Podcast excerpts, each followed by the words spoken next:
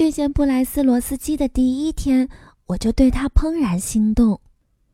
嗯，好吧，实际上我对他完全是一见钟情，是因为他的眼睛，他的眼神里有某种东西。他有一双蓝色的眼睛，在黑色睫毛的勾勒下一闪一闪的，让我忍不住屏住了呼吸。六年了，我早就学会隐藏自己的感觉了。不过想想最初的日子，还是让人哭笑不得。最初的那几年，我想我大概是太执着的想要跟他在一起了。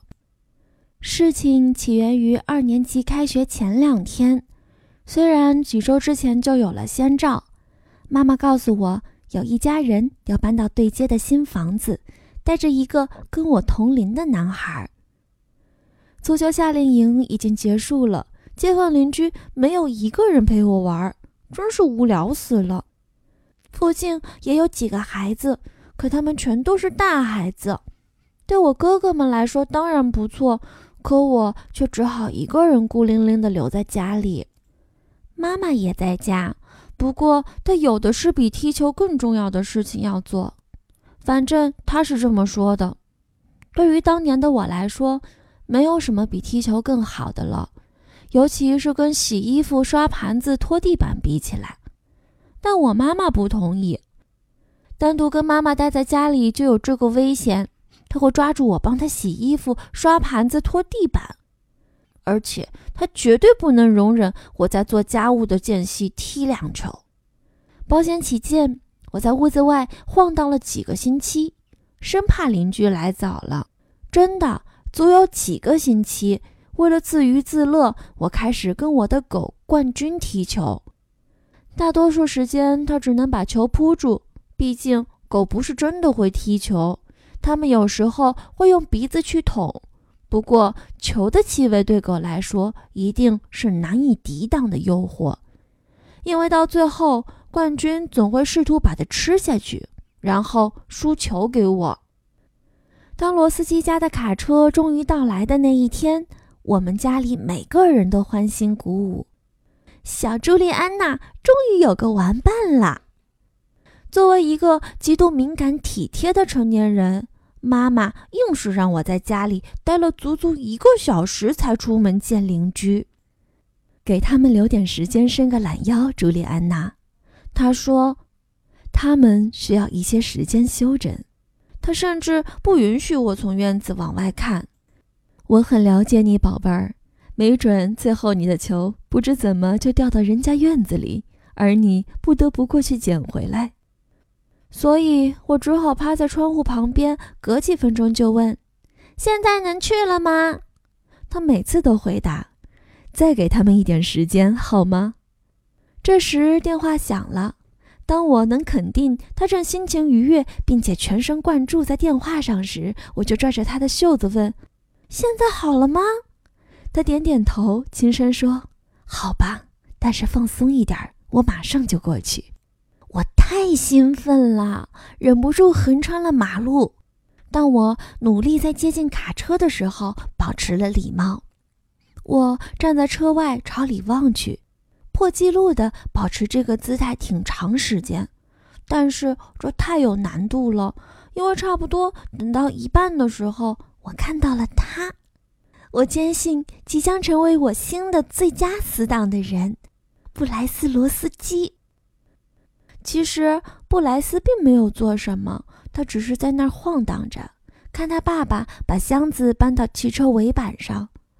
记得当时我真的很同情罗基斯先生，因为他看上去疲惫不堪，全靠他一个人在那里搬。我还记得他和布莱斯穿着相同款式的蓝绿色 polo 衫，非常可爱，真的太好看了。我不好意思再呆呆地站在那儿。于是朝车里喊道：“你们好！”布莱斯惊得跳了起来，然后像只蟋蟀似的迅速开始推起一只箱子，假装他一直在工作。布莱斯的内疚感让我猜到，他本来应该乖乖地帮忙搬箱子，可他却烦透了这活儿。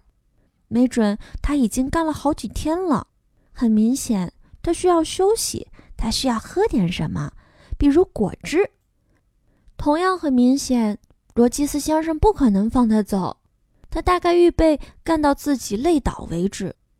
那时候，布莱斯估计已经累死了，他大概都没有机会走进新家。眼前的这一幕惨剧推动我走进了卡车，我必须去帮忙，我必须救他。我走到他身边，准备帮他一起推箱子。这个可怜的孩子实在太累了。他只是让出位置，把活儿交给了我。罗基斯先生不想让我帮忙，但我至少救出了布莱斯。我在卡车里最多只待了三分钟，他就被他爸爸发配去屋子里帮妈妈整理行李。我追着他上了人行道。从这一刻起，一切都变了。这么说吧。我追上他，抓住他的胳膊，只想在他被困在屋子之前截住他，跟我玩一会儿。然后突然之间，他牵起了我的手，直直地看着我的眼睛，毫无原因的，我心脏就那么漏跳了一拍。我的人生中第一次有了那样的感觉，就像整个世界在你四周，从你身体由内而外的翻滚。而你漂浮在半空中，唯一能绑住你不会飘走的，就是那双眼睛。你们两个人的眼睛被一种看不见的力量连接在一起，在外面的世界旋转翻腾并彻底分崩离析的时候，一把抓住了你。那天，我差一点儿就得到了我的初吻，我十分肯定。但是紧接着。他妈妈就从屋子里走出来，他尴尬的脸都红透了。接下来，他就躲进了洗手间。我在门厅里等他出来。这时，他姐姐里奈特发现了我。他看上去比我大，更成熟一点。他问我怎么回事，我就简单的说了一点。不过，我不该告诉他的，因为他摇晃着洗手间的门把手，疯狂的嘲笑起布莱斯。嗨，小弟弟。他朝门外的那一边大声喊着：“外面有个漂亮小姑娘在等你，你怎么不敢出来？爬的身上有虱子吗？”这太尴尬了。我拽着他的胳膊，想让他停下来，但他不肯。最后，我只好走开了。我看见妈妈正在门口和罗基斯太太说话。妈妈送给他一个漂亮的烘烤柠檬蛋糕，那恐怕应该是我家今晚的甜点。上面的糖霜看起来又白又软，蛋糕还热着，散发着甜甜的柠檬香气。看到它，我的口水就流出来了。但它现在属于罗基斯太太，再也回不来了。我只能在他们讨论杂货店和天气预报的时候，狠狠地吞咽着空气中的香味。然后我就和妈妈回家了。这太奇怪了。我根本没能和布莱斯一起玩儿，我只记得他那双闪闪发亮的蓝眼睛，他有个不靠谱的姐姐，以及他差点亲了我。晚上，我想着那个本该发生的初吻睡着了。被人亲吻到底是什么感觉？不知怎的，我知道他一定和爸爸妈妈的晚安吻不一样，毫无疑问。虽然它们看起来差不多，却有本质上的不同。就像狼和狗，只有科学家才会认为它们同属一个科目。回首二年级，我总是希望自己至少有一部分是出于对科学的好奇，才如此执着于我的初吻。但诚实的说，恐怕更重要的原因是那双蓝眼睛。从那一刻起，直到三年级结束。我无法自拔地追随着他，坐在他旁边，希望自己至少能离他近一点儿。到了四年级，我学会控制自己，看到他，想到他，仍然让我的心砰砰直跳。但我已经不再真的追着他跑，我只是在那里望着、想着、盼望着。五年级的时候，突然冒出一个雪莉斯的尔斯，他是个傻瓜。一个爱发牢骚、爱传八卦、爱背后重伤别人的家伙，他总是把一件事对一个人说成黑的，对另一个人说成白的。现在我们都升上了初中，他是个无可争议的演技派天后。就算回到小学时代，他也知道该怎么装样子。尤其是体育课上，我既没见过他跑圈儿，也没见过他做操。相反，他会奉上一出完美的表演，表明他的身体在跑步、跳高和伸展运动的折磨下一定会晕倒。这很管用，每年都很管用。他带来医生的证明，并在学校开始的那几天小小的晕倒几次，然后逃过一年当中任何需要力量的事情，甚至放学的时候都不搬自己的椅子。唯一经常得到锻炼的肌肉是他的嘴唇，而且动起来几乎一刻不停。假如奥运会增加一个比赛说话的项目，雪莉·斯道尔斯一定能横扫一切奖项。好吧。至少是金牌和银牌，上下嘴唇各得一项。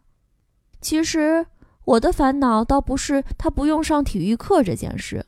说实话，又有谁愿意跟雪莉分在一组呢？我烦恼的是，只要谁有心，就一定能看出妨碍他上课的根本不是哮喘、脚踝有伤，或是他表现出来的那种娇弱，而是他的头发。他有那么多头发。一会儿卷成这样，一会儿卷成那样，一会儿剪短，一会儿缀上珠花，一会儿编辫子，一会儿盘成发髻。他的马尾辫就跟旋转木马的尾巴差不多。那段时间，他总是披散着头发，把它们当成毯子似的，把自己的脑袋裹在里面，所以别人只能看到他的鼻子。在脑袋上裹着一床毯子玩抛球游戏，还是算了吧。我对待雪莉斯达尔斯的方式是无视她，这一直都很奏效。直到五年级的时候，我看到他握住布莱斯的手，那是我的布莱斯，是那个始终为了二年级开学前两天握了我的手而害羞的家伙，是那个因为太害羞，除了你好以外不敢跟我多说一句话的家伙，是那个一直还欠着我一个初吻的家伙。雪莉怎么敢把他的手塞进他的手里？这个爱出风头的娇气小公主根本没有理由和他混在一起。当他们经过的时候，布莱斯时不时小心翼翼地回头看，他看的是我。我首先想到的是，他是在向我表示抱歉。然后我突然领悟了，他是想让我帮忙。没错，只能是这个意思。雪莉斯的尔斯太娇弱了。让布莱斯不好意思甩掉他，而且他太缠人了，让他挣脱不掉，他一定会心碎的，然后开始抽搐。这对布莱斯来说得有多尴尬？这件事男生做起来姿态绝对不好看，只能由女生来代为完成。我根本没有考虑过是否还有其他人选，两秒钟之内我就把他从他身边拽开，一睁开，布莱斯立刻跑掉了。但是雪莉没跑哦，不不不，他冲我过来了，对着他能够得到的地方又抓又扯又拧，说布莱斯是属于他的，他绝不放手。哈，真是太娇弱啦！我满心希望这时候冒出一大群老师，看看真实生活中的雪莉斯达尔斯到底是什么样子。可惜，等人们来到这里的时候，已经太晚了。我蓬头垢面的被他夹住脑袋，而他的双手被我反剪到背后。不管他怎么尖叫、抓人，都不可能让我在老师到达之前放开他。最后，雪莉带着一头乱发提前回家，而我则留下跟校长复述情况。舒尔茨夫人是个健硕的女人，也许私下里会欣赏一记正确的飞踢，但是她告诉我。最好还是让别人去解决他们自己的困境。她完全明白雪莉斯达尔斯和他的头发到底是怎么回事，还说他很高兴看到我能够控制住我自己，没有做出除了制止他以外更加离谱的事情。第二天，雪莉带着满头的辫子回来了。当然，她成功的让所有人都在私底下议论我，但我根本不理他们。事实是不言自明的，在这个学期剩下的时间里，布莱斯从来不走近他。这倒不是说布莱斯从此跟我走在一起了，但他开始变得友善一些。尤其是六年级，马丁斯先生把我们安排在倒数第三排，成了同桌之后，坐在布莱斯旁边，感觉很好。每天早上，他对我说：“朱莉，你好。”偶尔我会发现他在看我，他总会脸红，转回去做他的事情，然后我就不由自主地笑了。他太害羞了，而且那么可爱。我们聊天的机会也更多了。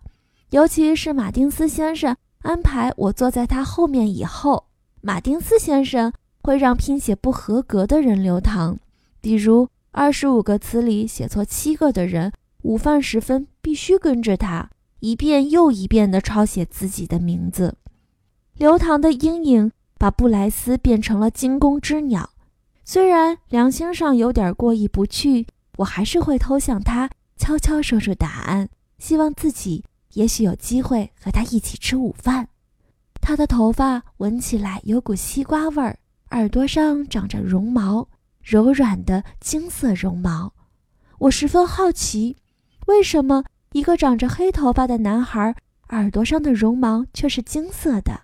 它们为什么会长在那里？我在镜子里研究自己的耳垂，但上面什么也没有。我注意到。没有一个人像他这样。我想过，在马丁斯先生跟我们讨论科学史的时候，提出耳垂绒毛的问题，但我没问过。相反，整整一年时间，我都趴在他耳边拼着单词，闻着西瓜味道，想着自己是不是和初吻无缘了。